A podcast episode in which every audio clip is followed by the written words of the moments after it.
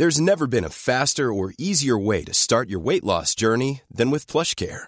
PlushCare accepts most insurance plans and gives you online access to board-certified physicians who can prescribe FDA-approved weight loss medications like Wigovi and Zepbound for those who qualify. Take charge of your health and speak with a board-certified physician about a weight loss plan that's right for you.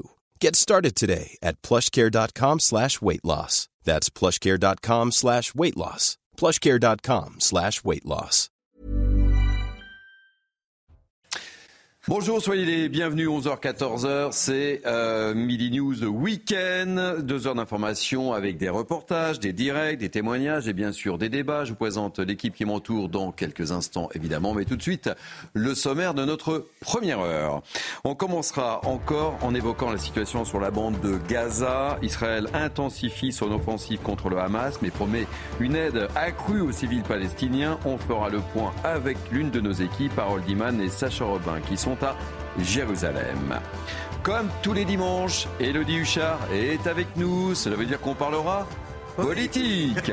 Eric Zemmour était l'invité il y a quelques instants du grand rendez-vous CNews Europe 1 Les Échos avec Sonia Mabrouk. Vous avez pu vivre cette émission en direct. On débriefe évidemment avec Elodie et nos grands témoins. Et puis on évoquera également avec Elodie cette phrase. Gérald Darmanin ment français. C'est Olivier Marlex, le patron des LR de l'Assemblée, qui le dit en toile de fond. Et évidemment, vous l'avez deviné, la loi immigration qui va arriver très prochainement au Sénat, cela fait débat et c'est un débat de Mini News Weekend.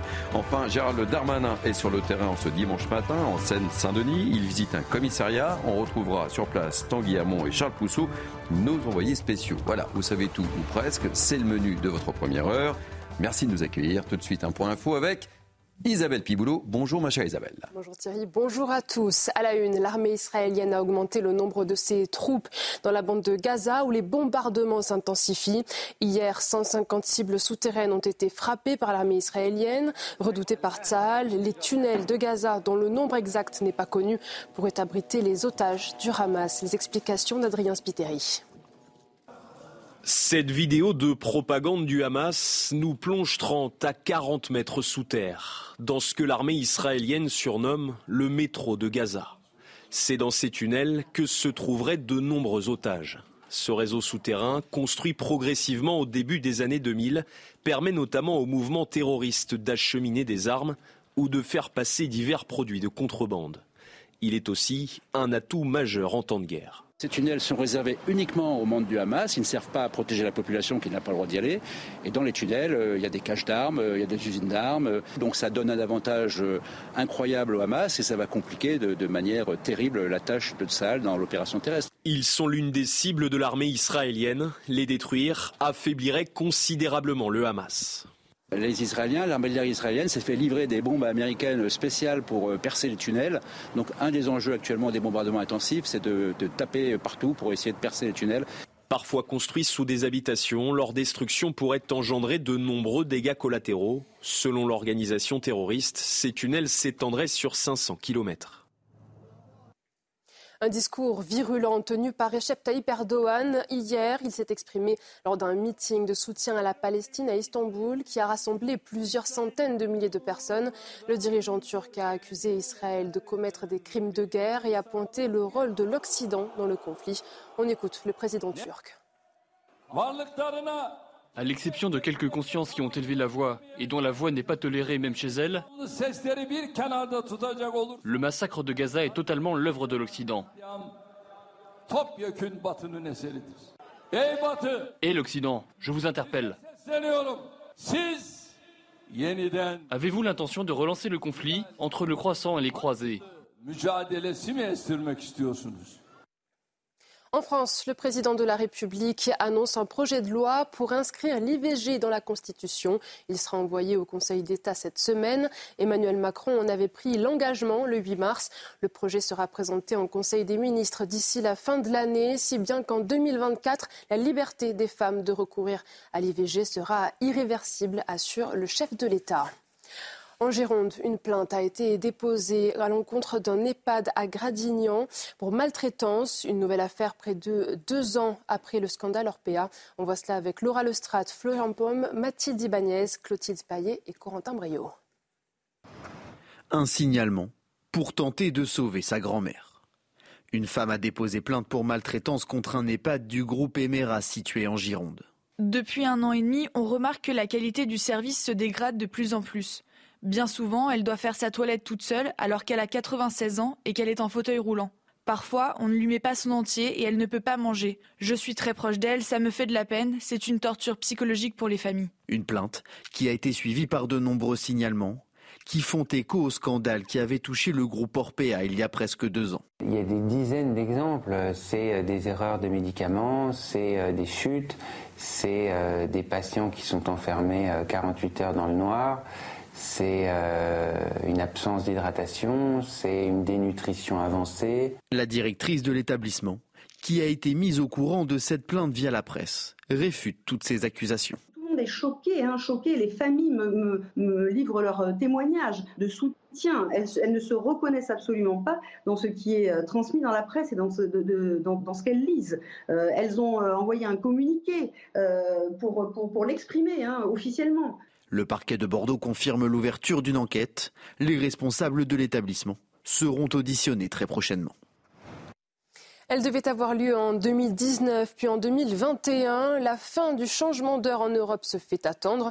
Mais pour quelles raisons On voit cela avec Aminata Demphal. Cette année encore, nos montres ont reculé d'une heure. Une pratique qui devrait vraisemblablement continuer malgré le vote du Parlement européen pour sa suppression en 2019. Depuis, les parlementaires attendent que le Conseil de l'Union européenne fasse de même. En France, une consultation citoyenne avait même été mise en place. Près de 84% des répondants affirmaient vouloir mettre fin au changement d'heure et 56% souhaitaient rester définitivement à l'heure d'été. Si le changement d'heure n'est clairement plus une priorité aujourd'hui, c'est parce que ces dernières années ont été riches en événements et dossiers importants à traiter pour les institutions européennes. Des sujets tels que la Covid-19, le Brexit, la guerre en Ukraine ou encore l'inflation. Vous l'aurez compris, la fin du changement d'heure, ce n'est pas demain la veille. C'est la fin de ce journal. Je vous retrouve à 12h30. Tout de suite, euh, place à Thierry Cabane et ses invités. Merci, ma chère Isabelle Piboulot. On vous retrouve donc dans 30 minutes. Allez, Mini News Week-end, c'est parti. Non pas jusqu'à 14h, comme j'ai pu le dire en introduction, mais d'habitude, euh, la semaine, c'est jusqu'à 14h. Là, c'est jusqu'à 13h le dimanche. Et j'accueille beaucoup de plaisir. Euh, Naïm Fadel, une fidèle essayiste. Bonjour. Kevin Bossuet, lui aussi un fidèle. Bonjour Thierry. Ravi de vous accueillir. Ravi également. Denis Deschamps, ravi de vous retrouver. Mais avec grand plaisir, j'accepte vos invitations. Un des conférenciers. Philippe David, un fidèle animateur à Sud Radio. On parlera peut-être de rugby à la fin de cette émission, je n'en sais rien, on verra.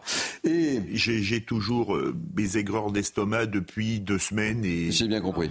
L'arbitrage subi en quart de finale. J'ai bien compris.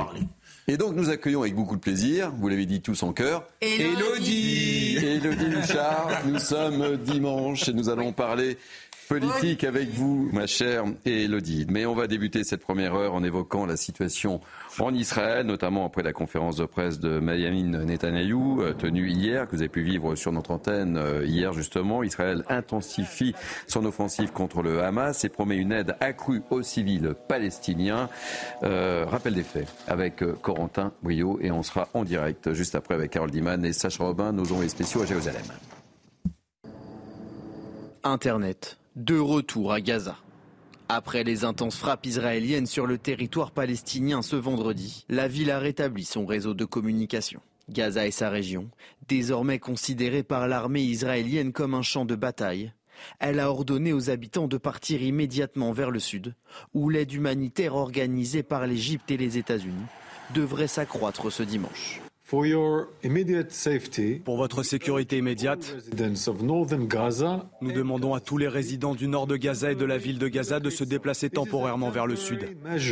Il s'agit d'une mesure temporaire. Le retour dans le nord de Gaza sera possible dès que les hostilités prendront fin. Le Hamas met votre vie en danger en plaçant des armes et des forces armées dans les zones civiles de Gaza, y compris dans les écoles, les mosquées et les hôpitaux. Dans le même temps, des roquettes ont été tirées de Gaza vers Israël ce samedi, faisant trois blessés. Le ministère de la Santé administré par le Hamas a annoncé que plus de 8000 personnes ont été tuées dans la bande de Gaza depuis le début de la guerre avec Israël. Et on va retrouver tout de suite en direct de Jérusalem l'une de nos équipes, Harold Iman et, Sacha Robin. Bonjour Harold. Euh, le gouvernement israélien a annoncé le début de la prochaine phase de la guerre contre le Hamas. Mais question, est-ce que l'on sait quelle forme, oui, quelle forme cela risque de prendre, mon cher Harold? Alors comme l'indiquait le porte-parole de l'armée israélienne, davantage de troupes israéliennes vont entrer dans Gaza. Et il y en a déjà de manière euh, terrestre et, qui combattent depuis un certain temps déjà. Et euh, il y aura bien sûr euh, la poursuite des tirs sur les cibles désignées par Israël. En, attendant, le euh, Hamas tire et le djihad islamique tire en sens inverse. Donc nous entendons des alertes à la roquette euh, incessantes depuis euh, tout à l'heure et on vise le sud de Tel Aviv, pas encore Jérusalem où nous nous trouvons actuellement et il, il vise intensément Sderot où se trouve notre consoeur Régine Delfour. Alors, pourquoi on ne parle pas de l'offensive qui serait déclenchée? Eh bien, euh, on a flouté un peu le moment côté armée israélienne euh, de l'entrée massive de chars, euh, mais la tactique est différente. Gaza est une souricière, on ne va pas procéder d'une manière tout à fait classique, ni comme on faisait par le Et donc, c'est ça un petit peu la situation physique sur le terrain, sachant que les otages restent une priorité. Comment les sortir sans endommager les endroits où ils pourraient être cachés? Certains croient qu'ils ont tous été déménagés dans le sud de Gaza, qui n'est pas vraiment bombardé par l'armée israélienne. Merci beaucoup euh, Harold Iman. Je rappelle que vous êtes euh, accompagné par euh, Sacha Robin. On vous retrouvera tout à l'heure en, deuxième heure de, de Mini News. Une réaction, mon cher Denis, par rapport à la situation et l'évolution des choses et la conférence de presse du Premier ministre, dont on reparlera tout à l'heure évidemment, qui s'est tenue hier. En fait, il y a plusieurs récits dans cette affaire, mais je pense que le mot que Harold a prononcé est, assez juste, c'est la souricière. Gaza est une souricière, et en fait, malgré l'envie farouche de Netanyahou d'aller raser plusieurs immeubles et d'aller chasser les membres du Hamas jusque dans les tunnels. L'affaire est beaucoup plus complexe que ça, d'autant qu'en plus, en parallèle, vous avez bien deux objectifs différents. C'est euh, la destruction du Hamas radicale et définitive par les Israéliens le plus vite possible, alors qu'il y a une pression internationale très très très forte emmenée par les Américains sur Netanyahou en lui disant notre priorité à nous, ce sont d'abord euh, de sauver ceux qui ont été enlevés. Et vous avez vu, on est à plus de 230 mmh. maintenant, donc le, le périmètre s'agrandit. Mais en réalité, c'est beaucoup on, s'aperçoit maintenant que l'affaire est très complexe. Vous avez vu, on a entre 500 et 800 kilomètres mhm. de tunnels. En même temps, les médias s'intéressent à juste titre sur l'humanitaire, sur le volet humanitaire, où on fait passer une dizaine de camions. On parle de 50, 80, 84, alors qu'habituellement, il y en a 500 par jour qui rentrent. C'est normal, vous avez plus de 2 millions de personnes à nourrir. Donc, c'est pas 80 camions qui vont changer grand-chose. Donc, il y a beaucoup, beaucoup d'éléments dans l'équation qui sont, qui sont complexes. Netanyahou est contenu un peu dans son envie d'aller détruire le Hamas. Mais il y a les familles hein, des, euh, des otages qui sont mobilisés, qui mettent la pression et qui demandent des explications. On l'a vu hier. ça, va, ça va prendre un temps de, de, dingue cette affaire. Ça, on va pas résoudre ça parce que on veut détruire le Hamas immédiatement. Et, la situation à Gaza devient de plus en plus désespérée. C'est ce que vient de déclarer le chef de, l'ONU, en l'occurrence, Kevin Bossuet. Oui, en fait, il y a trois étapes possibles. Il y a l'incursion, l'invasion et l'occupation. L'incursion, on est. Hein, le but de Tzal, en effet, c'est de détruire les postes militaires, les postes de tir au sein euh, de Gaza. Encore euh, récemment, là, il y a par exemple le chef du commandement euh, de l'aviation du Hamas qui a été neutralisé. Et puis il y a plein de chefs du Hamas qui sont en train de tomber. Ensuite, il y a l'invasion on se demande si c'est tranché au sein de Tzahal. On se demande si Benjamin Netanyahou a tranché la question. Parce qu'il y a le problème, comme l'a évoqué Denis, euh, des difficultés, parce que c'est une souricière, il y a des euh, bâtiments qui sont détruits. Il y a le problème également des snipers hein, qui mhm. peuvent attendre également dans les ruines ou qui peuvent attendre euh, sur le toit des immeubles pour tirer sur l'armée israélienne. Mais il y a aussi le problème de l'opinion publique. Et on sent bien que depuis le 7 octobre, progressivement, l'opinion publique occidentale est en train de se retourner tourner contre Israël à cause de la question des otages et à cause de la question euh, humanitaire. Et ensuite, il y a l'occupation. Je pense qu'on n'y est pas, on n'y sera jamais parce que c'est beaucoup trop compliqué. En tout cas, voilà, on ne sait pas ce que Benjamin Netanyahou va faire parce que souvent il a un discours très belliqueux, mais c'est pas un va-t-en-guerre en fait. Et puis on sent bien qu'il y a parfois une distorsion entre Tsahal et Benjamin Netanyahou. Donc on sent bien que Benjamin Netanyahou est en sursis, qu'on lui reproche notamment beaucoup de choses, que la population israélienne il aura des comptes à rendre, évidemment. contre lui. Donc en tout cas, là on est dans la phase de l'incursion. On verra par la suite. Euh, Naïma et, Philippe David. Il y a la pression effectivement pour rejoindre tout ce qui a dit, été dit, la pression des familles euh, des otages. On voit bien qu'aujourd'hui ils disent il faut nous les ramener. Donc la pression est beaucoup plus forte, alors que l'opinion effectivement israélienne voudrait vraiment qu'il y ait euh, aujourd'hui un bombardement massif et qu'on détruise effectivement le Hamas. Mais le Hamas, il tient aussi du fait qu'il a ses otages hmm. israéliens et puis aussi le bouclier que représentent les, les civils gazaouis qui eux se retrouvent en fait entre le marteau et l'enclume parce que évidemment on les empêche aussi d'évacuer. Effectivement, l'armée euh, Tsal euh, euh, dit à la population d'évacuer. C'est même euh, il y a des, même des tracts qui sont mmh. lancés en arabe hein, pour mmh. inviter les, les, enfin dire aux Gazaouis euh, il faut absolument vous évacuer parce qu'on va intervenir. Mais c'est tout le dilemme aujourd'hui parce que Hamas n'a surtout pas intérêt à ce que les Gazaouis effectivement, effectivement euh, évacuent les zones du bombardement. Dernier mot sur le sujet, parce qu'on y, on y reviendra dans la deuxième heure. Je crois qu'on cumule les trois pires types de guerre dans ce type d'intervention. Déjà, c'est une guerre urbaine. Mm. Une guerre urbaine, c'est toujours un enfer pour les troupes. Hein. Je, cite un chiffre rapidement. Verdun, qui a été une boucherie, une guerre en pleine nature, 380 000 morts en 10 mois. Berlin, 1945, qui est la quintessence de la bataille urbaine, 200 000 morts en 15 jours. D'accord? Autre chose, deuxième type de guerre, la guerre des tunnels. Les Américains au Vietnam, malgré des forces colossales, n'ont rien pu faire contre les tunnels du Viet Cong et ils ont fini par perdre la guerre. Troisième type de guerre, on est face à une guérilla, non pas face à une armée, et face à une guérilla fanatisée pour qui mourir n'est pas une punition, mm. mais mourir est un succès. Donc quand vous êtes face à ces trois types de guerre et qu'en plus vous avez, comme le rappelait Denis, plus de 230 otages à libérer, si vous ajoutez à cela que c'est une démocratie où on va demander des comptes aux politiques et que les militaires ne sont pas prêts à faire n'importe quoi, je peux vous dire une chose, Israël est face à la quadrature du cercle en termes de stratégie militaire et politique. On en reparle tout à l'heure. Allez, Elodie Huchard est avec nous. On va ouvrir la page politique, une page assez chargée, mais comme tous les dimanches, je serais tenté de, de dire. Elodie, on va commencer par Éric Zemmour, était euh, l'invité. Vous avez pu vivre euh, ce rendez-vous, le grand rendez-vous politique euh, CNews Europe 1, les, échos, interviewé entre autres par notre amie Sonia Babrouk. Alors que faut-il retenir de cette intervention d'Éric Zemmour, qui part d'ailleurs en Israël ce soir hein? Exactement. Donc d'abord sur la situation effectivement au Proche-Orient, Éric Zemmour estime qu'il y a un conflit de civilisation et que nous devons défendre notre civilisation qui est attaquée. Il parle bien sûr de la civilisation judéo-chrétienne. Il explique et il fait le parallèle avec ce qui se passe en France en estimant que deux civilisations sur le même sol, ça donne deux peuples et qu'on ne peut pas diriger deux peuples et que, selon lui, Emmanuel Macron jonglerait un peu trop euh, en donnant des gages aux uns et aux autres. Et puis, euh, sur la stratégie euh, diplomatique, il, s'exprime justement sur son point de vue sur la trêve humanitaire. Expliquez écoutez ce que disait Éric Zemmour, le président de Reconquête. Quand on demande une trêve humanitaire, ça veut dire qu'on demande un arrêt des combats. Il donc, on, interdit à Israël de se défendre comme il l'entend. Donc vous voyez bien que c'est bien contradictoire.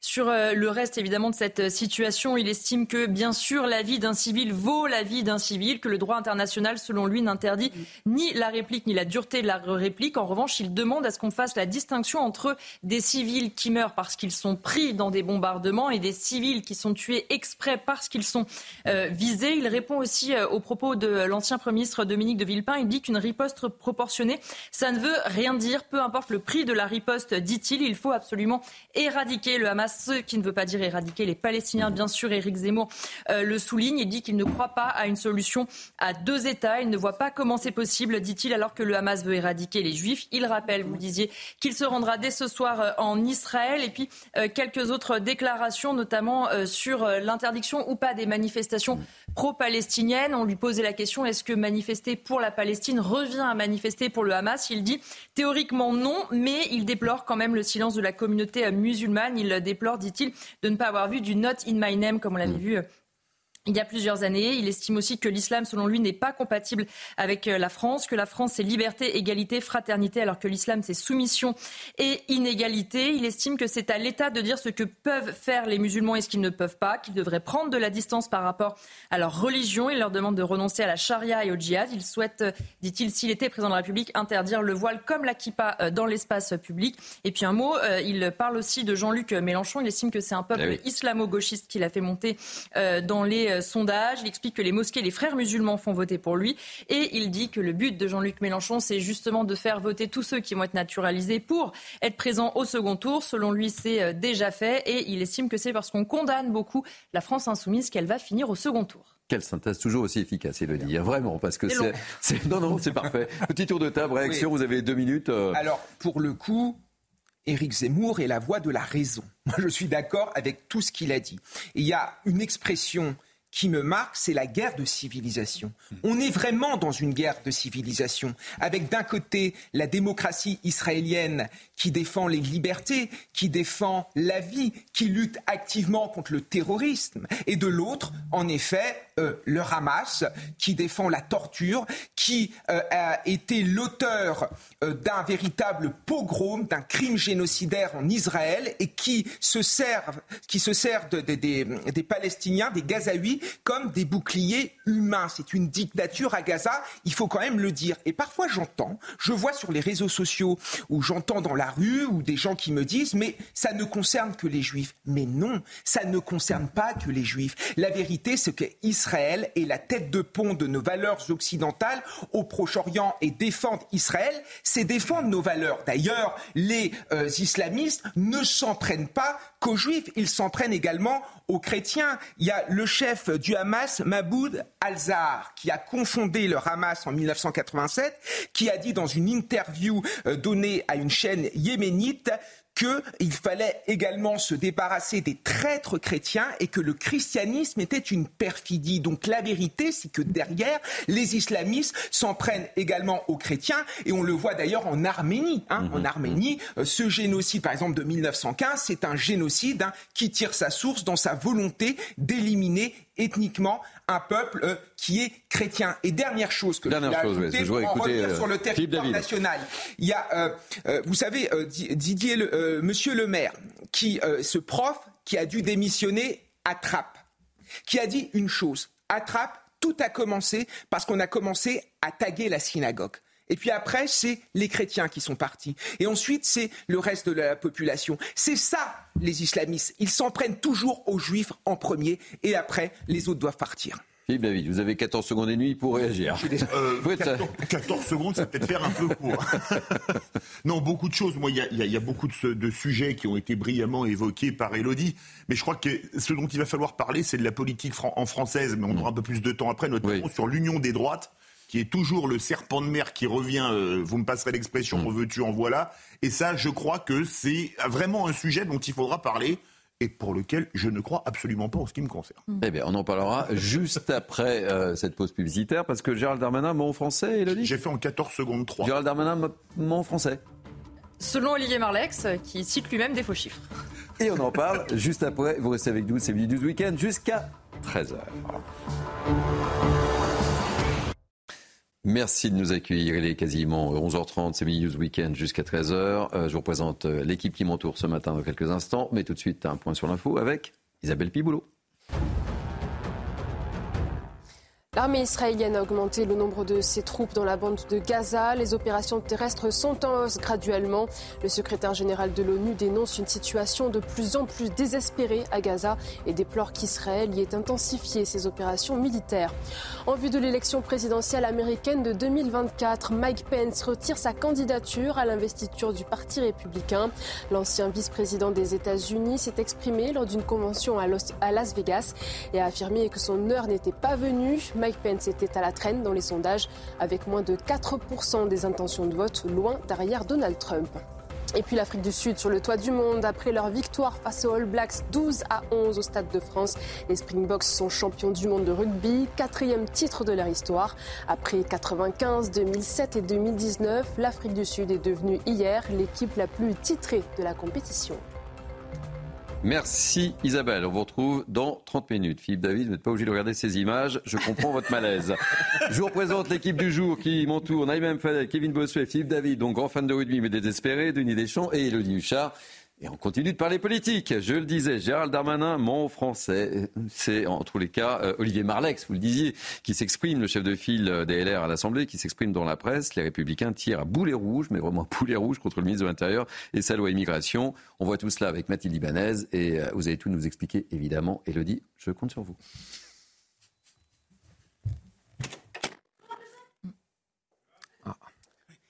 Aurions-nous un petit problème de son? Est-ce qu'on entend ou pas du tout? On n'entend pas. Bon, petit problème de son. Euh, Elodie, expliquez-nous hein, quelle est euh, la position un petit peu de notre ami euh, Olivier Marlex. On est en train d'assister euh, sur le projet de loi immigration exactement à la même chose que sur les retraites, c'est-à-dire que on a des républicains qui négocient euh, pour les retraites avec Elisabeth Borne, pour le texte immigration avec Gérald Darmanin, et puis plus le temps approche, plus on sent que finalement la négociation avec les LR est compliquée.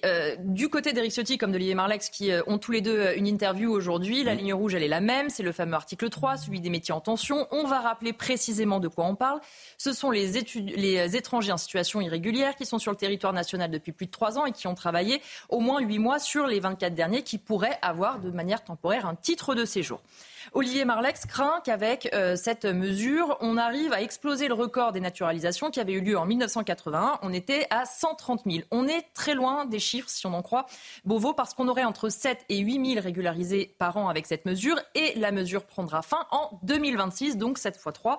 On est assez euh, loin du compte. Dans mm. l'entourage de Gérald Darmanin, on nous dit ils sont partis dans le délire de critiquer cet appel d'air et maintenant, ils ne savent plus comment en sortir. Et Taquin, ce mm. conseiller, nous dit on aurait pu mettre comme année d'arriver sur le territoire national. Ceux qui sont arrivés sous l'époque de Sarko, maintenant, on en fait quoi? Les Républicains l'ont dit euh, très clairement. S'il y a cet article 3, ils ne voteront pas la loi. Mais il y a une solution, c'est de faire autrement. Elisabeth Borne en a un peu parlé, Gérald Darmanin aussi, c'est de, de passer par circulaire. Sur le fond, ça ne change strictement rien. On arrivera au même résultat. Sur la forme, ça peut faire plaisir à LR qui pourrait voter euh, cette loi. On rappelle tout de même que les sénateurs LR n'ont pas supprimé cet article en commission, signe qu'il n'y a pas une majorité, y compris de leur côté, alors qu'on rappelle que le Sénat est à majorité de droite. Éric Ciotti comme Olivier Marlex, les deux disent qu'il faut réformer la Constitution. L'avantage, c'est que ça permet véritablement d'aller plus en profondeur pour lutter contre l'immigration illégale. Olivier Marlex estime que ça prendrait trois mois. Beauvau dit plutôt deux ans parce qu'il faut d'abord un vote dans les deux assemblées, ensuite il faut un référendum et surtout il faut accessoirement une majorité dans les deux chambres.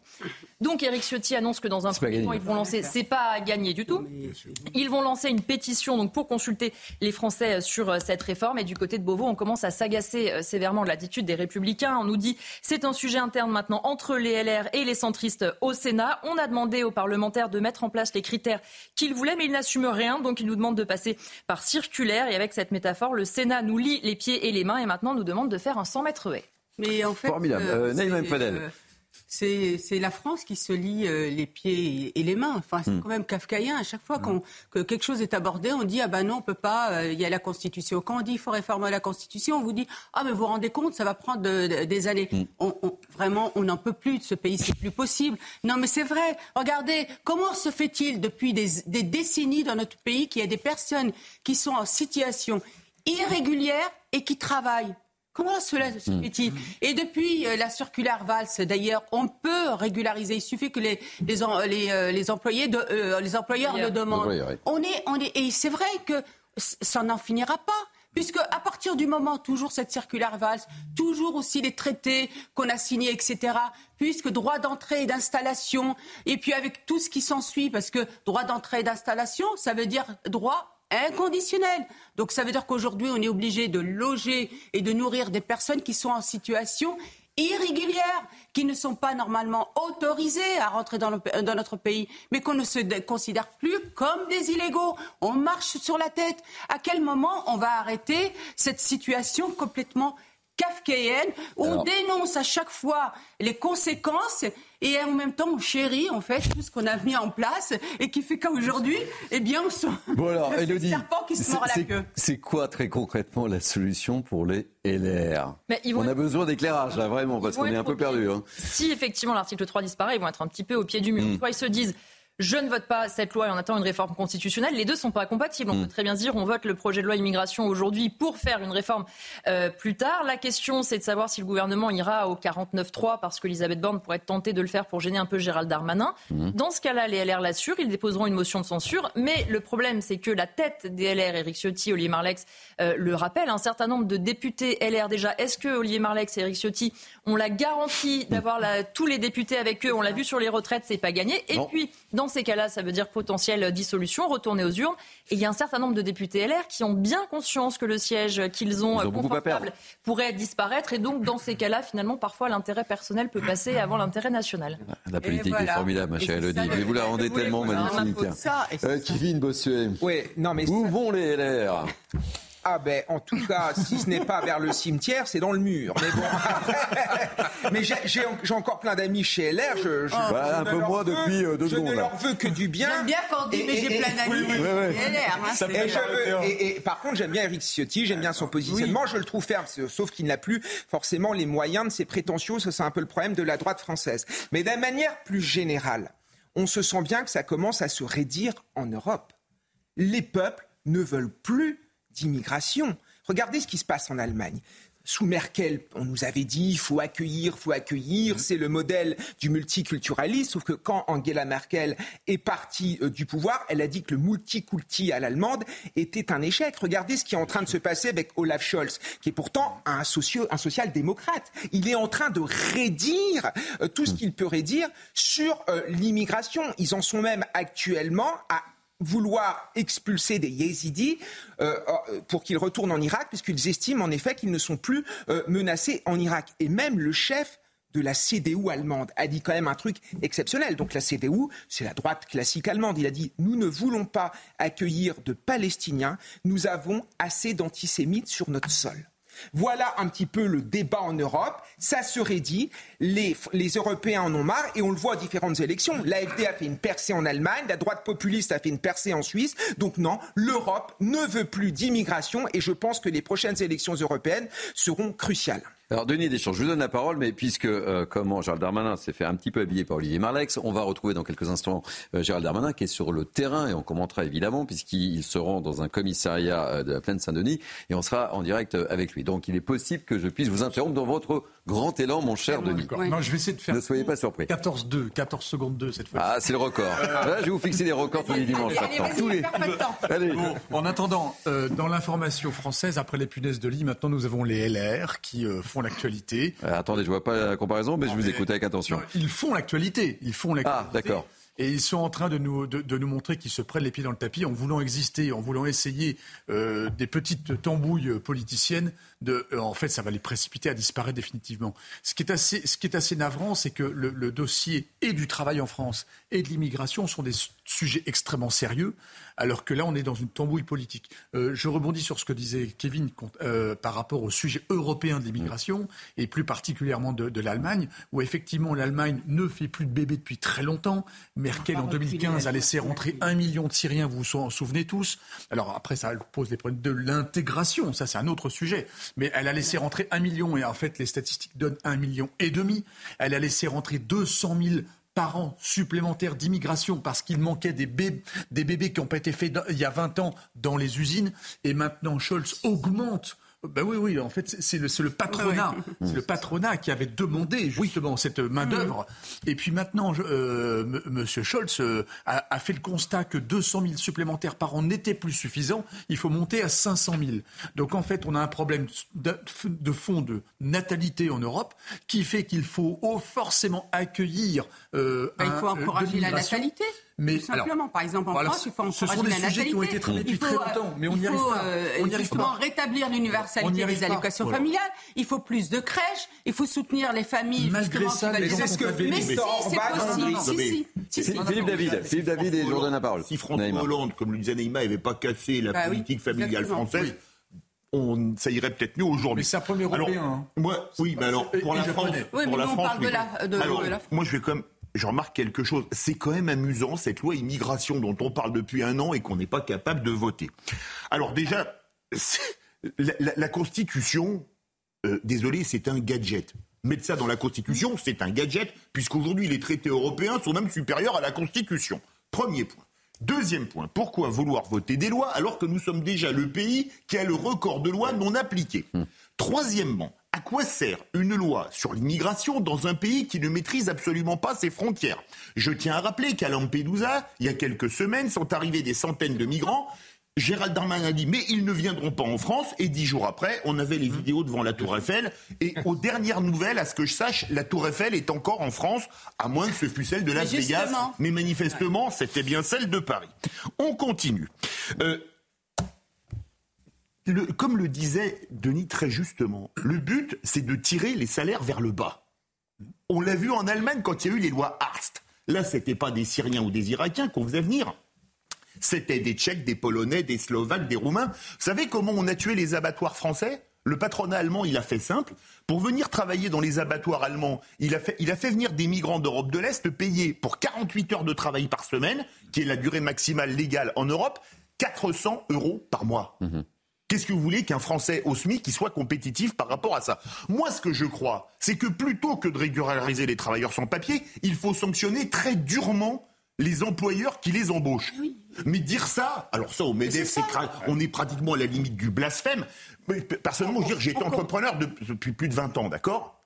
J'ai jamais embauché une personne sans papier et j'ai toujours trouvé des gens qualifiés, euh, et, légalement en France. Mhm. Hein. Alors comment est-ce qu'on peut expliquer que les entreprises qui sont des trafiquants de chair humaine, il n'y a pas d'autre mot, ne soient pas sanctionnées? Parce que je veux dire, vous régularisez, vous savez ce qu'ils font? Mhm. Ils les virent et ils en prennent d'autres sans papier ah qui ne réclament. Non mais ce qui est terrible dans cette histoire, c'est qu'on combat, on lutte contre le travail illégal, le fameux travail au noir, mhm. et en fait, on accepte que des personnes, euh, que des employeurs embauchent d'une manière illégale des, personnes donc, qui sont sans papier. On, marche sur la tête. Moi, je voudrais juste euh, aussi aborder cette euh, question ce projet de loi immigration. Est-ce que dans ce projet, pour rejoindre ce que vous avez dit, Philippe, on prévoit de remettre les frontières? Ah ben Parce que sinon, ça ah ben ne non, non, non, attendez, attendez, là, là vous êtes dans le blasphème. on, on touche au libre, à la libre circulation des personnes projet, de l'Europe. Vous êtes dans le blasphème, ma chère Naïma. Euh, on va supprimer les circulaires VALS. Est-ce qu'on va revenir sur le pacte de Marrakech, par exemple. Vous voyez, c'est toutes ces questions-là. Est-ce qu'on va dire toute personne Allez, priorité, priorité au direct, Naïma Mfadel. Priorité au direct, Gérald Darmanin s'exprime. Euh, il est euh, en scène euh, Saint-Denis. depuis ce matin. On reviendra sur ce débat évidemment on écoute Je suis très heureux avec Monsieur le maire de, Saint-Denis que je, que je salue et que je remercie, Monsieur le député, les directeurs généraux, Monsieur le préfet de police de venir ce matin, euh, au nom du gouvernement, au nom de l'État, euh, remercier les effectifs de police euh, nationale, de gendarmerie nationale, de police municipale partout en France et ici à, Saint-Denis pour l'excellent travail qu'ils ont mené pendant cette magnifique Coupe du Monde de rugby où maintenant que nous avons terminé avec la finale d'hier soir, le cinquième plus grand événement au monde, avec plus de 2 millions de spectateurs, nous avons pu, sans aucun incident majeur, je crois, donner une belle image d'organisation pour la sécurité, en tout cas en ce qui me concerne, euh, grâce au travail très important de préparation et grâce au travail des forces de l'ordre qui, chaque jour, on a eu 11 000 mobilisés, des policiers, des gendarmes, plus à peu près 3 000 policiers municipaux, ont pu mener euh, évidemment la, sécurité que les uns et les autres attendaient. Il y a eu 4 880 opérations euh, anti-délinquance menées depuis deux mois, plus de 80 opérations par jour qui ont donné lieu à 781 interpellations et qui ont donc permis, euh, je crois, une sécurité euh, quasi totale euh, aux abords des stades, mais aussi dans les fins de zone, les fins de zone partout en région, à Saint-Denis, Monsieur le maire, et également à la de zone de la Concorde, où parfois des dizaines de milliers de personnes étaient rassemblées en plus évidemment de ce qui se passait dans, les stades, dans des conditions de grande sécurité. Euh, une sécurité qui a été également le cas dans les risques euh, drones, puisque vous savez que c'était une des premières menaces que nous avions identifiées. Une, vingtaine de drones malveillants ont été neutralisés, notamment grâce au concours du ministère des, Armées que je, remercie. il y a eu aussi 500 interventions euh, qui permettaient de lever des alertes à la bombe, des risques chimiques ou technologiques. Et nous le devons aussi aux démineurs et à la Direction générale de la sécurité civile qui est au ministère de, l'Intérieur. Je voudrais aussi dire que la sécurité privée a été au, rendez-vous. Il n'y a eu seulement que 3% euh, de défaillance, dont 97% des agents de sécurité privée euh, étaient à leur poste, qui a permis d'organiser la Coupe du Monde, je crois, dans d'excellentes conditions partout, dans les stades et en dehors des stades. Et je voudrais aussi remercier les services du ministère de l'Intérieur qui ont fait des enquêtes administratives pour l'accès notamment dans, dans, les stades. Plus de 100 000 enquêtes administratives ont été menées pendant cette Coupe du Monde de rugby, écartant plus de 800 personnes qui connaissaient soit des antécédents judiciaires, euh, soit des risques de radicalisation. Donc euh, c'est évidemment un, mot de soutien, de remerciement très profond aux forces de l'ordre, aux préfets, euh, aux agents de préfecture, à tous ces policiers, ces gendarmes, ces policiers municipaux, ces sapeurs-pompiers qui ont permis de donner une magnifique image de la France. Vous savez que pour gagner euh, un grand événement sportif, il faut à la fois gagner des médailles ou gagner euh, des matchs. Euh, ça, c'est l'occasion évidemment de saluer nos, sportifs. Et puis gagner en dehors des matchs la sécurité. Il y a eu des bleus sur le terrain, il y a eu des bleus en dehors du terrain. Et moi, je suis très fier que les bleus en dehors du terrain que j'ai eu l'honneur de, commander, en lien avec l'organisation du, gouvernement, le ministre de la Justice, la ministre des Sports, aient gagné ce match de la sécurité. La sécurité fait, fait peu de bruit, l'insécurité en fait un peu plus. Et donc je voulais ici, en venant euh, un dimanche matin à Saint-Denis, remercier les effectifs de police, de gendarmerie, euh, de police municipale pour leur travail très important pour euh, la réussite de cette Coupe du Monde. Monsieur le ministre, sur ce projet sur les Jeux Olympiques, on a une menace terroriste qui est encore assez élevée. Il y a encore des interdictions des Jeux encore régulièrement. La menace est encore persistante la, menace terroriste est très forte dans toutes les sociétés occidentales en Europe et, en France. On l'a vu malheureusement extrêmement récemment. Nous déjouons un attentat tous les mois et demi, 43 attentats islamistes déjoués depuis 2017 ce qui permet de remercier les agents, notamment de la, DGSI, qui, euh, euh, dans le secret de leur travail, euh, effectivement, tous les jours, permettent la sécurité de nos concitoyens je, veux constater avec vous que cette Coupe de rugby, y compris des matchs à très grands enjeux, alors que nous avons augmenté la posture Vigipirate en urgence attentat, c'est passé dans d'excellentes conditions. Mais évidemment, nous sommes toujours très attentifs. Cette menace terroriste peut prendre plusieurs formes. Euh, bien évidemment. C'est pour ça que les risques cyber, et je voudrais ici remercier le travail de l'ANSI sous l'autorité de la Première ministre qui a permis de lutter contre toute attaque cyber, les risques de drones malveillants, les risques chimiques, bactériologiques, les risques évidemment de passage à l'acte pour les personnes que nous suivons, euh, sont des risques importants et nous y travaillons euh, tous les jours pour protéger les Français. Il est évident que là, nous avons marqué un essai. On a réussi à marquer cet essai avec cette Coupe du Monde réussie en matière de sécurité. Il faut transformer l'essai. C'est évidemment les Jeux Olympiques que je prépare ardemment ce qui prend à peu près un, tiers de, mon temps, et celui des, forces de l'ordre pour avoir une magnifique euh, euh, cérémonie d'ouverture et, et, des magnifiques Jeux Olympiques, comme on a eu une magnifique, je crois, Coupe du Monde de rugby. Monsieur le ministre, justement, est-ce qu'il y, a un contexte international. Imaginons, est-ce que vous avez prévu un plan B si euh, la délégation israélienne refuse de prendre un bateau, par exemple, étant donné le contexte international? Qu'est-ce qui est prévu? Alors je veux redire ici que la cérémonie d'ouverture, notamment, ainsi que l'intégralité des Jeux olympiques et paralympiques, dans un contexte où il y a d'autres cérémonies importantes, le 80e anniversaire du débarquement de Normandie et de Provence euh, en même temps, euh, fait euh, évidemment l'objet d'une énorme préparation du ministère de l'Intérieur, avec des policiers et des gendarmes extrêmement mobilisés, puisque vous savez que les congés ne seront pas autorisés pour les policiers et les gendarmes du mois de juin au, mois d'août. Et donc je voudrais ici remercier tous ces policiers et ces gendarmes qui font l'honneur de, la France pour nous protéger. Il est évident que les moyens exceptionnels que nous avons eu pour la Commission de rugby seront encore décuplés. La France a montré. Avec notre volonté et notre capacité à ramener les otages. Mais nous avons deux objectifs primordiaux, éradiquer les forces du Hamas et le retour de nos otages. Et nous ferons tout notre possible pour répondre à ces deux objectifs. Une prise de parole qui ne suffit pas aux familles. Il faut attendre et voir. Je ne crois pas que la parole là maintenant suffise. Il faut savoir s'il y a des négociations, savoir ce qu'on fait dans ces fameux tunnels, où sont les otages. C'est une grande, c'est une grande peur évidemment pour, pour les familles qui, qui craignent de tous les côtés. Les familles des otages seront également reçues par le ministre israélien de la Défense ce dimanche. On évoquera évidemment avec vous euh, le, l'inquiétude ô combien compréhensible de la famille des, otages, mais on va prendre la direction de Levallois-Perret. Pourquoi allez-vous me dire? Eh bien, parce que des parents, des enfants, euh, des grands-parents français pacifistes lancent une campagne de sensibilisation pour justement la libération des otages. Il y a une exposition symbolique dans le jardin de la mairie. On va retrouver tout de suite l'un de nos envoyés spéciaux, Adrien Spiteri et Florian Paume. Bonjour, cher Adrien. Que se passe-t-il très précisément? On voit des, des ballons avec des cœurs blancs, bleus. Racontez-nous tout. Eh bien écoutez euh, Thierry, une centaine de personnes euh, environ sont rassemblées ici euh, devant le parvis de la mairie de Levallois-Perret, des personnes qui ont répondu eh bien, à l'appel de l'ACCIL, l'association culturelle israélite de Levallois-Perret, à l'origine de ce rassemblement.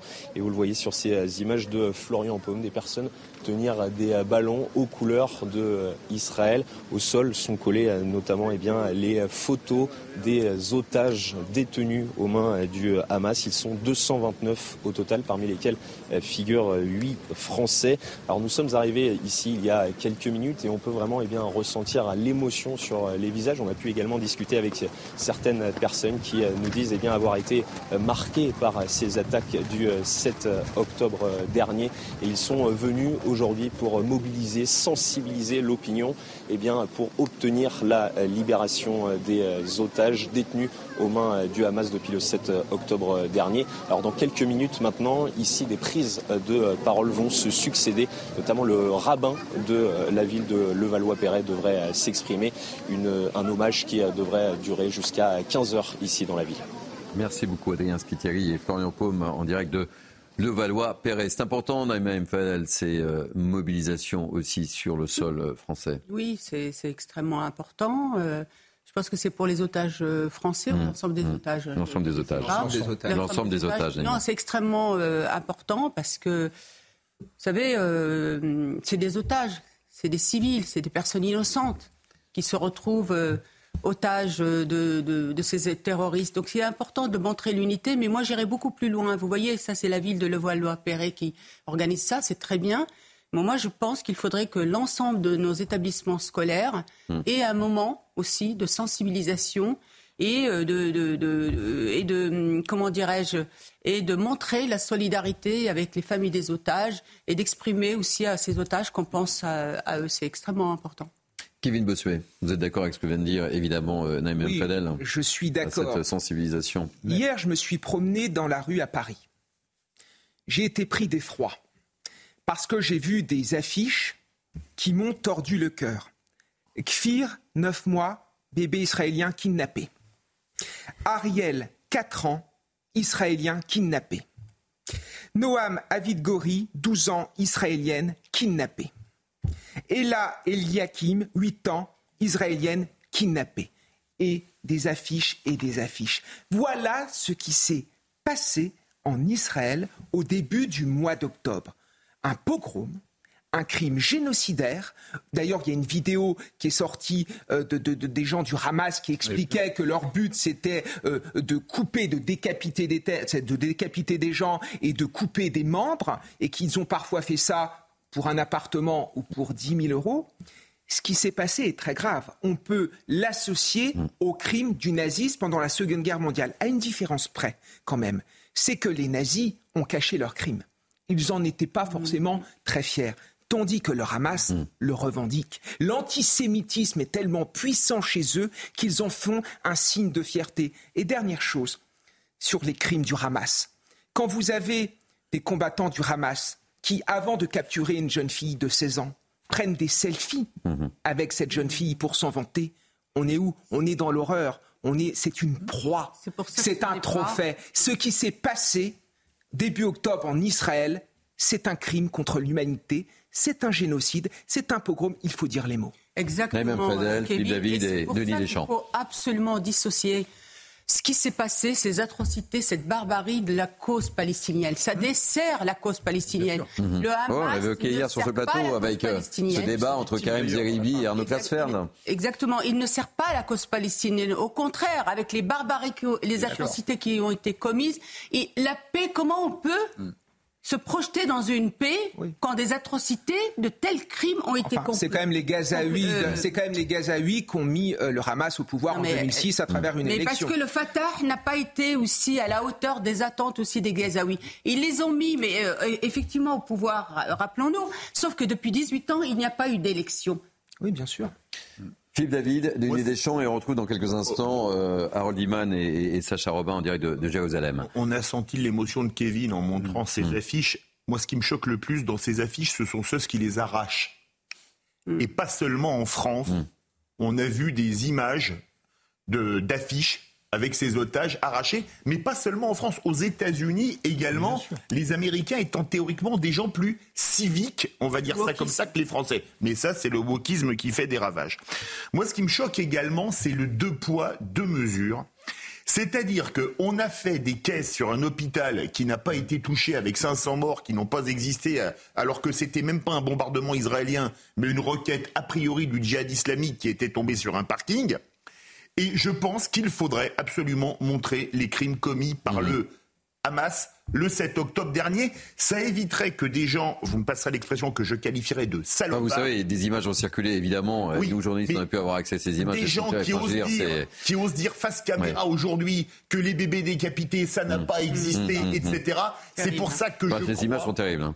Oui, mais je crois qu'il faut les montrer parce que permettez-moi de vous dire que les images de Gaza, on les diffuse, on veut-tu, en voilà. Les images du 7 octobre, on les diffuse pas. Denis, très rapidement, parce qu'on va. Harold Iman nous attend depuis Jérusalem avec Sacha Robin, très rapidement. Alors, effectivement, comme dit Kevin, il faut mettre des mots sur, sur, des événements. C'est une vraie barbarie. Mm. Il n'y a pas d'autre mot, c'est une vraie barbarie.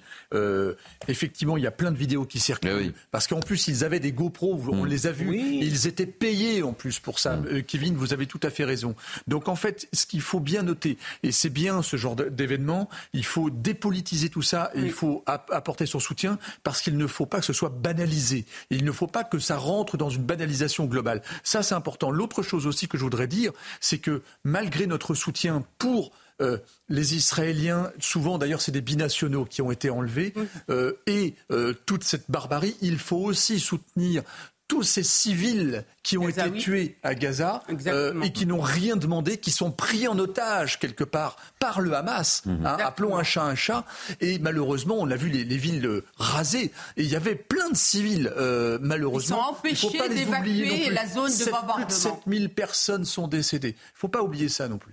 On en parlera à nouveau dans quelques instants, mais priorité évidemment en direct, puisque Harold Iman et Sacha Robin nous attendent depuis euh, Jérusalem. J'ai une autre question à vous poser, euh, Harold, sur le plan diplomatique. On l'a vu, le gouvernement israélien doit faire face à des réticences et même des euh, dénonciations concernant le sort des civils palestiniens. Alors, quelle est la, situation actuelle sur le front diplomatique? Et, ça devient, c'est le moins qu'on puisse dire, très compliqué, Harold. Oui, il y a euh, un clan qui se dessine, qui estime que oui, Israël a le droit de se défendre à Gaza, mais que son action militaire est trop brutale. Et donc euh, nous avons la Norvège, nous avons l'Espagne, euh, nous avons l'Union européenne par la voix de Joseph Borrell, le représentant aux affaires étrangères, qui tous mettent en doute la sévérité du plan militaire israélien qui comporte une très grande phase de bombardement et dont les civils tués à Gaza euh, dépassent les 8000, mais ce sont des chiffres du Hamas, on n'a pas d'autres chiffres. Donc il euh, faut mettre une espèce de petit point d'interrogation sur l'exactitude de ce chiffre. Donc voilà qu'il y a ces camp qui se dessine et même Joe Biden qui à un moment donné laissé entendre qu'il voulait réfréner un peu Israël dans son action à Gaza a dû ensuite rectifier et dire non, non, non, c'est pas ce que je voulais dire. Donc il y a un problème et la Turquie, c'est le pays peut-être qui fait le plus mal pour Israël, est en pleine brouille et le président Erdogan n'en peut plus de la campagne à Gaza. Il qualifie le Hamas de résistance nationale qui défend le peuple palestinien et voilà que tous les diplomates israéliens à Ankara qui étaient en train de travailler sur le rapprochement ont été rapatriés. Denis. Oui, euh, bonjour Harold, c'est Denis. Euh, je voulais te poser une question. Euh, dans la rue, quand tu discutes avec les, avec les Israéliens, est-ce que tu entends que maintenant trop c'est trop, qu'il faut vraiment trouver une solution définitive politique avec deux États qui pourraient s'installer côte à côte pour mettre fin à toutes ces années de, de tension, voire de guerre Je pense que la plupart du temps, ils ne sont pas dans une réflexion politique euh, à plusieurs niveaux. Eux, ils disent qu'il faut faire cesser ce phénomène et ramener les otages. Les otages sont aussi importants que la destruction euh, du Hamas par contre, chez les Palestiniens, nous étions à Jérusalem-Est tout à l'heure et ils venaient nous voir pour nous dire euh, on aime la paix, on n'aurait pas voulu en arriver là, mais vous êtes en train, vous les Israéliens, de tuer les, enfants. Voilà comment ils ressentent la chose. Le Hamas, ils n'aiment pas, mais le, crime du Hamas. Euh, il passe un peu sous silence. Donc vous avez vraiment deux solitudes en ce moment, certainement à Jérusalem, où les deux peuples palestiniens et israéliens coexistent beaucoup pour toutes ces précisions, Harold Iman. Et, je rappelle que vous êtes accompagné par Sacha Robin. Naïma Mfadel, très rapidement. Non, mais je voudrais revenir aussi sur la question effectivement des otages, mais même sur un, futur processus euh, de paix. C'est pour ça que j'en reviens encore une, hmm. fois au président Emmanuel Macron, qui a eu, à mon avis, le positionnement le plus intelligent et euh, en allant effectivement rencontrer euh, Netanyahou. Il a été critiqué, oui, oui, oui. Mais c'est lui qui a raison, parce que qui détient les clés en fait? C'est Netanyahou c'est la Jordanie, hmm. le roi de Jordanie. Le Qatar. C'est le Qatar. Hmm. C'est l'Égypte. L'Arabie Saoudite. Euh, non, non, non je parle déjà des ah. États euh, qui sont concernés au premier chef, c'est-à-dire l'Égypte, l'autorité palestinienne et, euh, j'ai oublié quelqu'un, et la Jordanie. Hmm. C'est eux qui sont aujourd'hui concernés. Et le Qatar. Parce que le Qatar aujourd'hui, il héberge les, les, chefs euh, du Hamas, il les finance. Donc ça veut dire qu'aujourd'hui, si on voulait libérer tous les otages, le Qatar peut, par son influence, les libérer, encore une fois. Et pour la paix, vous ne pouvez pas faire euh, moi, je mets complètement de côté, je vais vous dire Erdogan. Parce mhm. que Erdogan, c'est pas un arabe. et puis les Arabes se rappellent tout à fait l'Empire ottoman qui a été beaucoup plus dur avec eux que la colonisation. Donc aujourd'hui, par exemple, on pourrait rajouter qui dans ces personnes que j'ai citées? La Ligue arabe. Donc le président Emmanuel Macron est dans un très bon positionnement. Ah. Il faut qu'il continue et qu'il aille notamment réunir aussi avec la, euh, une réunion aussi avec la Ligue arabe, qui est aujourd'hui présidée, non mais c'est important, qui est présidée par qui? Par le roi du Maroc. N'oublions pas qu'il est commandeur des croyants. Mais, oui, mais si, il est commandeur des croyants et qu'il a en responsabilité Al-Quds, Jérusalem. Non, mais qui, écoute encore Emmanuel Macron, franchement? Qui écoute encore Emmanuel Macron? On voit bien que l'Occident est de plus en plus mis de côté. D'ailleurs, on l'a eu même avec les États-Unis. Je veux dire, les, les, Égyptiens, qui reçoivent quand même de l'argent des États-Unis pour l'aide au développement, ont mis un certain temps avant d'ouvrir Rafah. Donc, voyez bien que le poids euh, de l'Occident face au Sud global est en train de décliner. Allez, il y a un dernier thème, parce que on pourra, mais on en parlera sans doute d'ici la fin de, l'émission. Euh, euh, vous connaissez l'agence France Presse? Oui. Ah, je le dis pour nos téléspectateurs, c'est euh, l'agence avec laquelle travaille la très grande agence, hein, historique. avec laquelle travaillent la plupart des, médias. Et, j'aimerais vous faire découvrir un petit peu ce, communiqué de l'agence France Presse qui, qui fait polémique au sein même d'ailleurs de la rédaction parce que c'est pas facile et euh, je rends hommage à, toutes nos équipes qui, qui, sont sur place. C'est pas facile de, rendre compte d'un tel conflit, trouver les mots, etc. Nous sommes toujours très prudents, mais quand même, quand même, l'AFP proscrit le terme terroriste pour qualifier le Hamas. Et regardez cette euh, communication de l'agence France Presse, qui n'est pas n'importe quelle agence, et, et, et j'aimerais vous faire agir là-dessus, même si le débat sur l'utilisation du mot terroriste a ressurgi avec l'attaque du Hamas en Israël le 7 octobre, cette règle rédactionnelle a déjà été au cœur de vives discussions lors de la couverture de nombreux événements meurtriers par le passé. L'emploi du mot terroriste est extrêmement politisé et sensible. De nombreux gouvernements qualifient d'organisations terroristes les mouvements de résistance ou d'opposition de leur pays. Et j'en termine, c'est désolé, c'est un peu long, mais c'est important pour nos téléspectateurs qu'ils comprennent bien et, et l'essence même de ce débat. Notre devoir, notre devoir est de rapporter les faits sans crainte et sans esprit partisan. Et nous poursuivons cette mission chaque jour en Israël, à Gaza et en Ukraine et partout où nos journalistes ont déployé, sont déployés dans le monde. Tour de table, réaction. Quelle est votre réaction? Euh, je vous pose la question en tant que journaliste. J'ai cru. J'ai mon opinion, évidemment. J'ai cru que c'était au départ le site parodique qui s'appelle Agence France Presque c'est un site parodique sur Twitter, ah oui. qui avait tweeté ça, et puis en relisant mais non, non, c'est très sérieux. Parodique, c'était très sérieux. Non, mais bien sûr. J'ai cru que c'était le débat. J'ai cru que c'était l'agence France Presque, et c'était bien l'agence France Presque. Non, mais... non c'est totalement scandaleux. C'est comme quand Mélenchon avait déclaré que comme terroriste, il y avait que mm. Daesh et Al-Qaïda. Désolé, le Hamas c'est terroriste, le FPFP, le FPLP c'est terroriste. Euh, euh, euh, Action Directe, c'était terroriste. Les cellules communistes combattantes en, Belgique, c'était terroriste. La bande Abadère, c'était terroriste. Les Brigades Rouges, c'était terroriste. Le TA, c'était terroriste. Si maintenant on en arrive à mettre des guillemets à terroriste, par contre, je remarque une chose. Pour utiliser le terme extrême droite, ah, ils sont beaucoup moins regardés. Sauf que ce communiqué ment, en fait, parce que c'est pas vrai. L'AFP, par le mm. passé, avait qualifié de terroriste le GIA algérien, Boko Haram. Mm. Euh, J'en oublié Al-Qaïda aussi. Mm. Pourquoi? Parce que tous ces groupes-là se revendiquent je savais que, Je savais que ça allait vous faire réagir. Aujourd'hui, il y a un positionnement différent parce, euh, euh, par rapport à ce conflit. Donc ça interroge. Alors on, poursuit. Je voudrais justement, pour étayer le débat, évidemment, vous écoutiez le témoignage du correspondant d'Europe 1 qui suit effectivement euh, ce, conflit et, on reprend le débat juste après. Vous allez comprendre pourquoi je voulais absolument que vous écoutiez. Ce film de 45 minutes, c'était absolument euh, effrayant quand, quand la diffusion a commencé. Euh, il y avait un, silence de mort dans la salle. On était plus d'une centaine de, journalistes étrangers et on était euh, accrochés à nos fauteuils. Il y a des gens qui, des, journalistes qui, qui avaient les, larmes aux yeux, qui criaient non, c'est pas possible. certains baissaient les yeux. Moi-même, j'ai détourné le regard plusieurs fois tellement c'était absolument terrifiant ce que je voyais. D'autres sont sortis. Donc ça a été vraiment une, un résumé de cette journée du 7 octobre, mais de façon absolument euh, terrible. Voilà, ce témoignage est fort puisque ce sont des images euh, auxquelles ont été euh, priés d'assister un certain nombre de, de, de confrères. Et, et, voilà, donc il y a quand même une ambiguïté entre la couverture de l'agence France Presse et le témoignage de notre confrère Sébastien Le Belzic d'Europe 1 et qui, qui, qui, est là pour témoigner parce que nous sommes là pour témoigner et raconter. Non, mais... Ne pas dire la vérité, c'est autre chose, c'est un autre métier. Sur le positionnement non, mais y a, de la France insoumise. Non, mais il y a quand même, non, mais il y a quand même quelque chose qui est très grave on sait très bien que cette guerre se joue au niveau de l'information et qu'il y a ces propagandes contre propagande et les journalistes ont un rôle crucial là-dedans.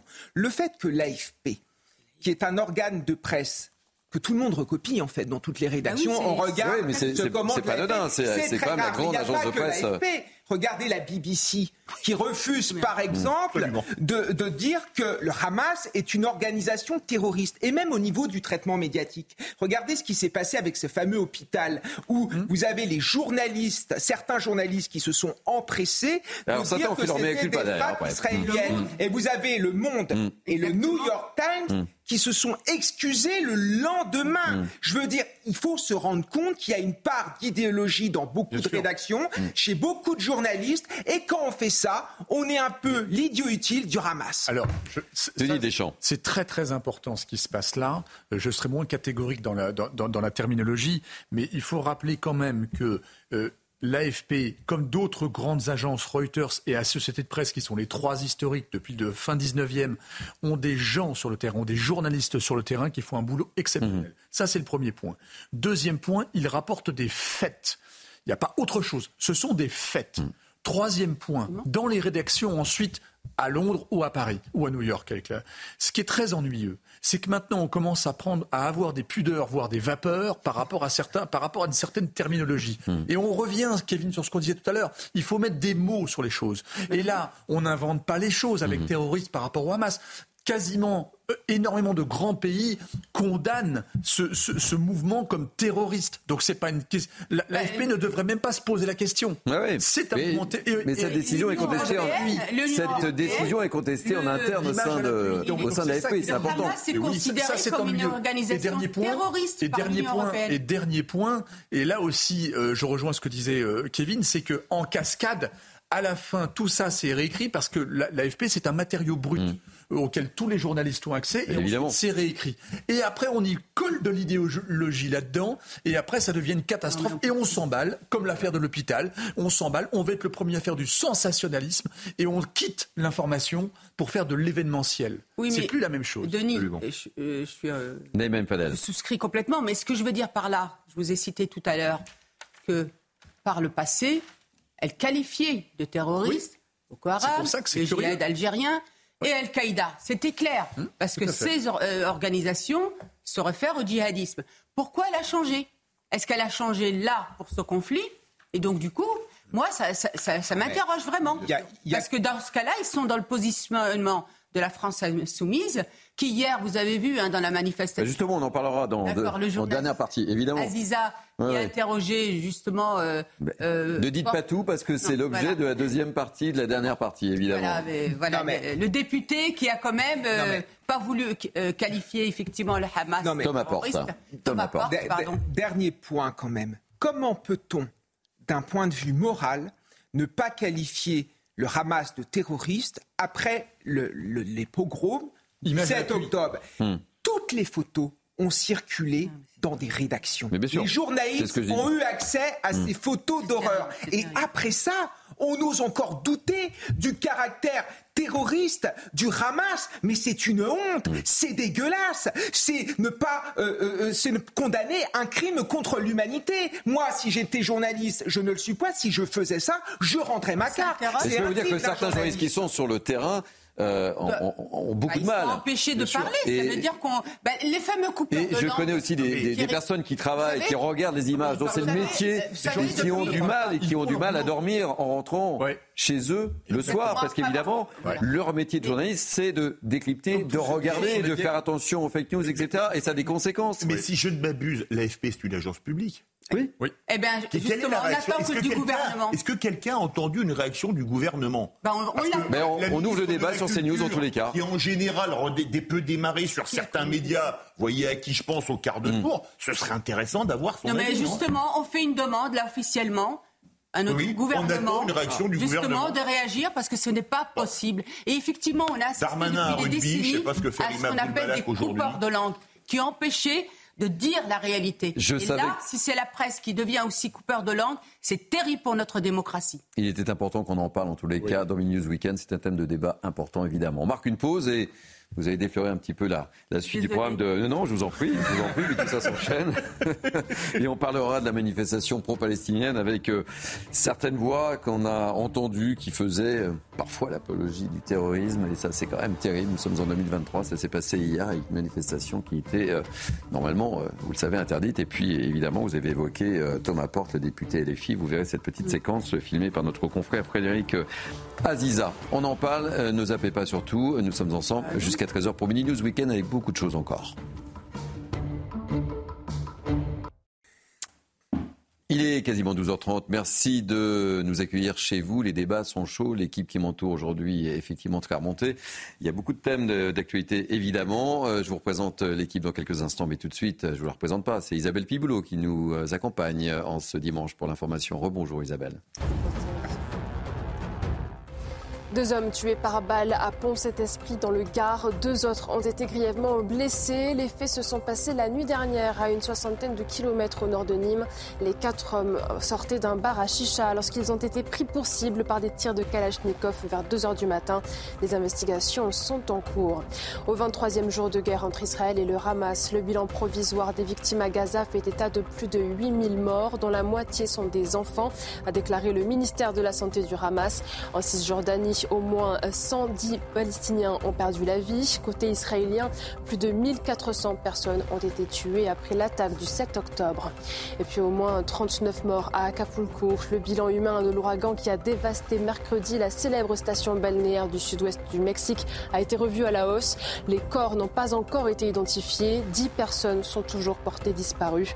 Le gouvernement tente d'organiser l'aide humanitaire face aux dégâts importants. Merci beaucoup Isabelle. Allez, il est 12h30, nous sommes ensemble jusqu'à 13h. Je vous présente euh, l'équipe qui m'entoure. Ils sont très en forme. Naïma M. Fadel, Kevin Bossuet, Philippe David et Denis Deschamps. On va évoquer, euh, puisque vous l'avez euh, quasiment annoncé avant même dévoiler euh, cette manifestation pro-palestinienne qui s'est tenue euh, hier, malgré, je le rappelle, l'interdiction, hein, on en a parlé, de la préfecture de police de, Paris. au total, 21 personnes ont été interpellées. On le voit sur les images, et 1300 verbalisées. Plusieurs milliers de personnes se sont rassemblées. On voit le reportage de Corentin Brio et puis on ouvre le débat avec plusieurs petites séquences parce que je suis sûr que ça va vous faire agir. Mais d'abord, le rappel avec Corentin Brio. Un nombre important de policiers pour contenir des manifestants qui voulaient se faire entendre.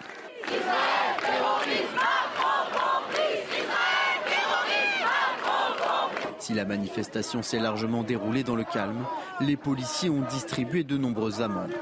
On ne le savait pas, mais ils ont bloqué toutes les sorties et ils interpellent toutes les personnes une par une pour prendre les cartes d'identité. Ce qui va se passer, c'est qu'on va recevoir une amende de 135 euros euh, directement euh, chez nous, puisqu'on a donné notre identité.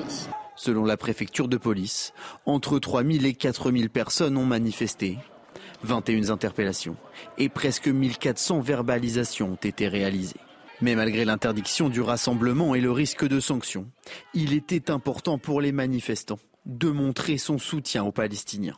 Il y a un génocide qui se passe, les gens soutiennent des gens qui sont en train de se faire tuer, des enfants à qui on coupe l'eau, l'électricité, Internet. C'est pas normal que ça se passe comme ça. C'est pas normal qu'en France, on n'ait pas le droit de s'exprimer. Ça me révolte et ça révolte tout le monde. C'est pour ça qu'on est prêt, je vous assure, à avoir toutes les amendes qu'il faut, mais on sera là quand même demain, après-demain, jusqu'à ce que ça, ça s'arrête. La validité de l'interdiction de ce rassemblement avait été validée hier à la mi-journée, avec comme motif notamment la gravité de risque de troubles à l'ordre public. Alors les amis, il nous reste 14 minutes, mais je voulais qu'on prenne un peu de temps pour décrypter ce qui s'est passé hier à Paris. si vous le voulez bien, on va séquencer un petit peu. Euh, je vais vous montrer des, réactions enregistrées par notre confrère de, Radio J, Frédéric Aziza, dans un premier temps. Vous écoutez, vous écoutez bien, vous ouvrez bien grand vos oreilles, vous regardez, et ensuite je vous présenterai une autre séquence. Mais d'abord, ce micro-trottoir de Frédéric Aziza. Ça veut dire, pardon, pardon, pardon. Ça fait trois semaines qu'ils bombardent des innocents et les, à Gaza. Et les Israéliens massacrés, c'est quoi c'est quoi le prix de la guerre. Organisation terroriste ou pas le Hamas Organisation terroriste Ouais. Euh, comment il s'appelle Sal, oui, Sal, terroriste. Et le, et le Hamas terroriste. Et le Hamas, non. Organisation politique avec une branche armée. Organisation terroriste ou pas Tueur et terroriste. Bombarder un hôpital, bombarder des camps de réfugiés, c'est pas terroriste. Organisation terroriste ou pas le Hamas Tuer des enfants, c'est pas terroriste. Tuer des bébés, c'est pas terroriste. Le criminel, c'est le Hamas. Ok Au-dessus, c'est celui-là, il est C'est les juifs les criminels Ouais, ouais. Ouais. C'est vous les juifs. Ouais, oui, d'accord. C'est les juifs les criminels, très bien. C'est les juifs les criminels. Les juifs les. Ouais, ouais. Il a dit les juifs, lui. Hein Ouais. C'est les juifs les criminels, d'accord. Vous avez bien écouté, vous avez bien entendu oui. ce qui s'est passé. Oui. Je vous demande pas de réagir tout de suite, on réagira. Dernière séquence, euh, quand euh, Frédéric Aziza s'approche, euh, parce qu'il y avait des députés et des filles qui étaient présents, alors que je le rappelle encore une fois, cette manifestation était interdite. Il se rapproche de Thomas Porte, député LFI. Ça se passe de commentaires, vous écoutez, et on en débat juste après.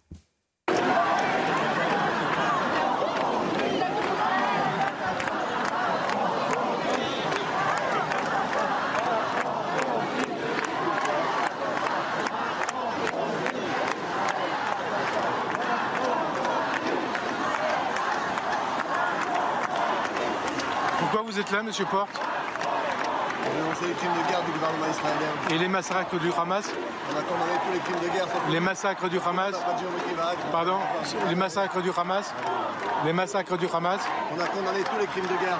Les massacres du Hamas Les massacres du Hamas On les condamne, on condamne tous les crimes de guerre. Et le terrorisme du Hamas Vous condamnez le terrorisme d'État Et le terrorisme du Hamas Le terrorisme du Hamas C'est de la résistance, c'est pas du Tu fais pas de la provoque, arrête. Voilà, euh, vous entends dire c'est terrible, Naïm Fadel. On voit que Frédéric Aziza euh, pose des questions. On voit l'attitude de Thomas Porte. Je rappelle qu'il est député. On imagine un peu les rendez-vous à l'Assemblée nationale quand il va retourner sur les bancs de l'Assemblée. Euh, qui veut réagir sur ce que vous venez de voir? D'entendre d'abord peut-être sur les réactions, les propos de, ces gens interrogés par Frédéric Aziza et ensuite sur l'attitude de, Thomas Porte. D'abord peut-être sur ce que vous avez entendu. On se rend Kevin Bossuet. Oui, on se rend compte de quoi? Que l'antisionisme, pour beaucoup de gens, c'est l'antisémitisme justifié. C'est-à-dire que beaucoup de gens ne font pas la différence entre les Israéliens et les Juifs. Et des gens qui vont manifester vont manifester contre les juifs. Peut-être pas tout le monde, évidemment, mais une partie. Ça, il faut quand même le savoir. Quand vous allez sur certaines parties du territoire, vous vous rendez compte aussi que pour beaucoup de gens, le Hamas, c'est le peuple palestinien. Ils ne font pas de différence entre les deux. Et derrière ça, il y a une haine antisémite qui est là, qui couvre depuis bien longtemps. Et par rapport aux exactions, Aujourd'hui, on peut l'exprimer parce qu'on estime que finalement, c'est justifié. Et moi, ce qui me choque, c'est que j'ai l'impression qu'on s'est accoutumé à l'antisémitisme dans notre pays. J'ai souvenir qu'en 1990, lorsqu'il y a eu, euh, vous savez, le fameux cimetière euh, de Carpentras, lorsqu'on a vandalisé, profané le cimetière de Carpentras, il y a eu une manifestation de 200 000 personnes. Et puis après, il y a eu euh, des, synagogues taguées, je crois que c'était à Sarcelles. Et puis après, il y a eu des actes antisémites très importants. Et aujourd'hui, on ne manifeste plus pour lutter contre l'antisémitisme et rentrer dans les règles. 719, c'est-à-dire Thierry, depuis le 7 octobre, il y a eu plus d'actes mmh. antisémites que euh, euh, sur mmh. l'ensemble de l'année 2022. Aujourd'hui, les Juifs se sentent en danger. Les Juifs cachent leur judéité, euh, retirent les mezuzahs. Souvenez-vous du témoignage. Et c'est ça qui est qui est important et il faut le dire parce que si on ne soutient pas nos, nos compatriotes juifs, moralement, ils ne vont pas tenir. Moi, ce que je trouve terrifiant et insupportable, c'est que c'est validé par un élu de la République. C'est-à-dire que ce député LFI vient dans une manifestation interdite alors qu'il est censé faire respecter la loi ah et valide lui-même cette confusion qui est faite entre des résistants et du terrorisme. C'est extrêmement grave et inquiétant. Et vous avez vu les propos aussi tenus par les, personnes interrogées par Frédéric qui sont quand même une certaine violence, hein, une rare violence. les juifs, alors que euh, je ne vais pas reprendre hmm. euh, l'explication de, de, euh, de, Kevin à laquelle je, souscris, mais moi aujourd'hui, ça, ça rejoint ce que j'ai dit tout à l'heure sur l'immigration. Aujourd'hui, est-ce qu'on est incapacité, l'Assemblée nationale, et Madame la Présidente de l'Assemblée nationale est-elle en capacité aujourd'hui mm. de lever l'immunité de, ce, de ces députés Parce que pour, moi, pas le retour à l'Assemblée nationale pour moi, sa manière de qualifier les choses, ben, pour moi, il accrédite, il valide le terrorisme. Et s'il y a embrasement dans notre pays, mm. je prends pour responsable et les filles. Philippe et euh, Denis. Philippe d'abord et Denis après des résistants, ça décapite pas des gens, ça décapite pas des bébés. Je vais vous dire une chose, j'en parle rarement. Mon grand-père était résistant, médaillé de la résistance. Il a combattu pour la libération de Paris. Et je me rappelle, j'étais adolescent, on avait parlé ensemble après l'attentat de la rue des Rosiers. Et je lui dis, c'est du terrorisme. Il dit, euh, évidemment, il dit, moi, quand j'étais dans la résistance, je n'aurais jamais tiré sur des civils. J'ai tiré sur des soldats allemands, mais je n'aurais jamais tiré sur des civils. La différence entre un terroriste et un résistant, c'est ça. C'est ça. Deuxième chose, ces gens qui sont dans la rue, mm. ils sont descendus dans la rue quand le Hamas a tiré sur la foule à Gaza Exactement. Moi, Ils sont descendus dans la rue quand, euh, je sais pas moi, euh, il y a eu plus de 400 000 morts au Yémen par l'Arabie Saoudite. Là, c'est bizarre, ils n'ont pas crié à l'islamophobie mm. alors que c'était des sunnites qui bombardaient des chiites. ils sont descendus, ils sont descendus dans la rue. J'allais y venir. Pour les Ouïghours en Chine, est-ce qu'ils sont descendus, tiens, pour les Arméniens euh, épurés ethniquement du Haut-Karabakh vous les avez entendus? Mmh, mmh. Moi, je les ai entendus nulle part. Mmh. Et là, quand on entend ces propos, c'est de l'antisémitisme pur et dur, eh ni plus ni moins. Denis. Alors moi, ce qui m'ennuie, euh, c'est qu'en fait, euh, il y a des, euh, des, gens qui attisent les braises passionnelles. En fait, c'est totalement passionnel ces, ces, ces discours, et on ne résoudra rien. Et encore une fois, euh, il va falloir revenir, prendre de la hauteur et revenir autour d'une table pour trouver une solution définitive.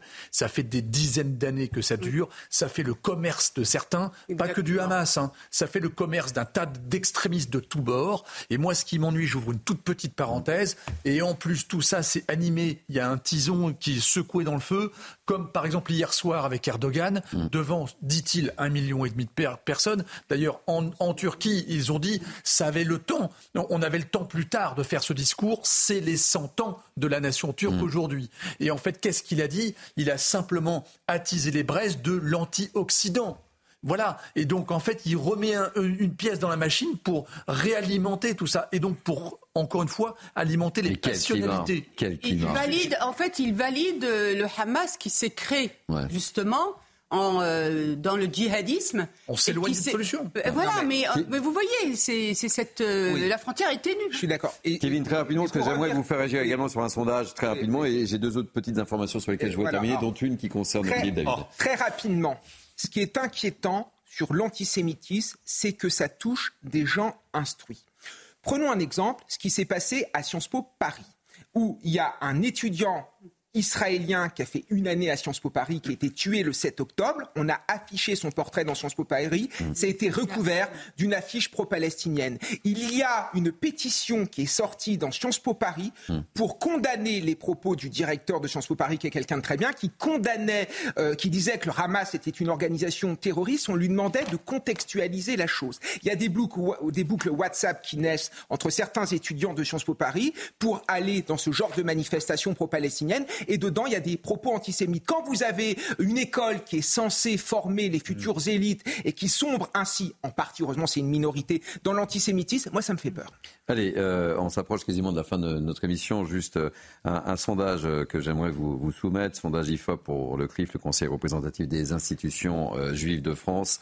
37 euh, on va afficher euh, ce, sondage. 37% des Français déclarent éprouver de la sympathie euh, à l'égard de l'État d'Israël contre 5 à l'égard du Hamas. Des Français qui s'inquiètent également des conséquences du conflit dans notre pays et, et 7 Français sur 10 craignent une attaque terroriste semblable à celle du 7 octobre sur le sol français. Plus de 7 Français sur 10. Philippe, Denis, petite réaction rapide parce que ça va vous faire agir sur d'autres, deux autres informations pour terminer Bien sûr News. On peut craindre le pire en France. On l'a déjà tellement vécu depuis 2015 et même avant. Bien sûr, il y a eu déjà dans l'histoire, euh, depuis ces 30 dernières années, des événements comme ça hein, euh, sur le sol français. Euh, on s'en souvient tous. Et effectivement, comme disait euh, le, le, ministre Darmanin, je pense qu'on est au, maxi, au, risque maximal.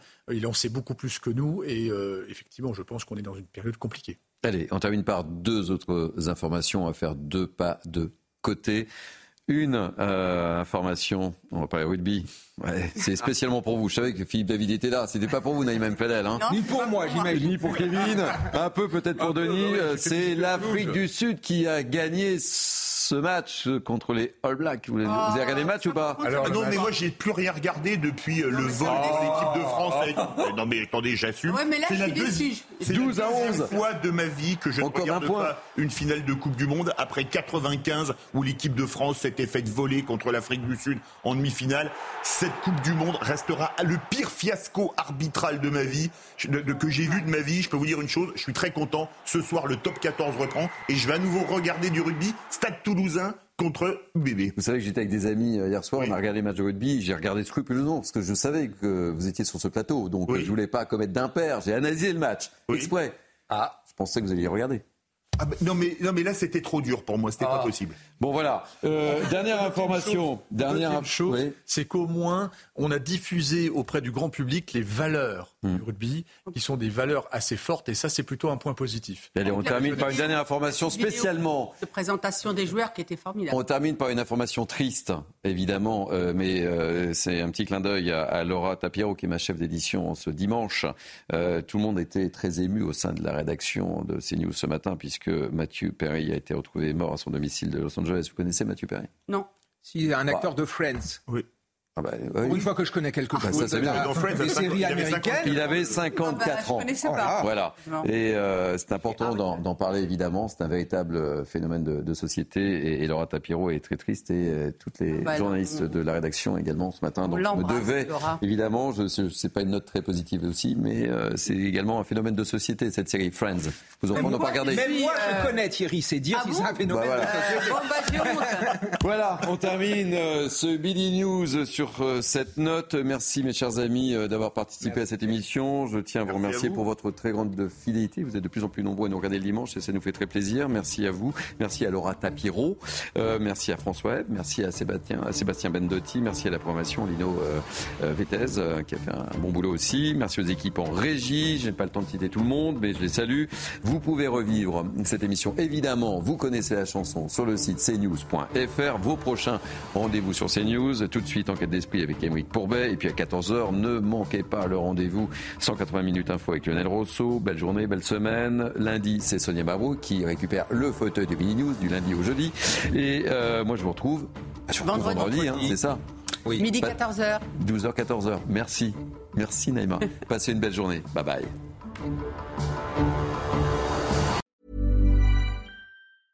Selling a little or a lot? Shopify helps you do your thing however you cha-ching. Shopify is the global commerce platform that helps you sell at every stage of your business. From the launch your online shop stage to the first real life store stage, all the way to the did we just hit a million orders stage.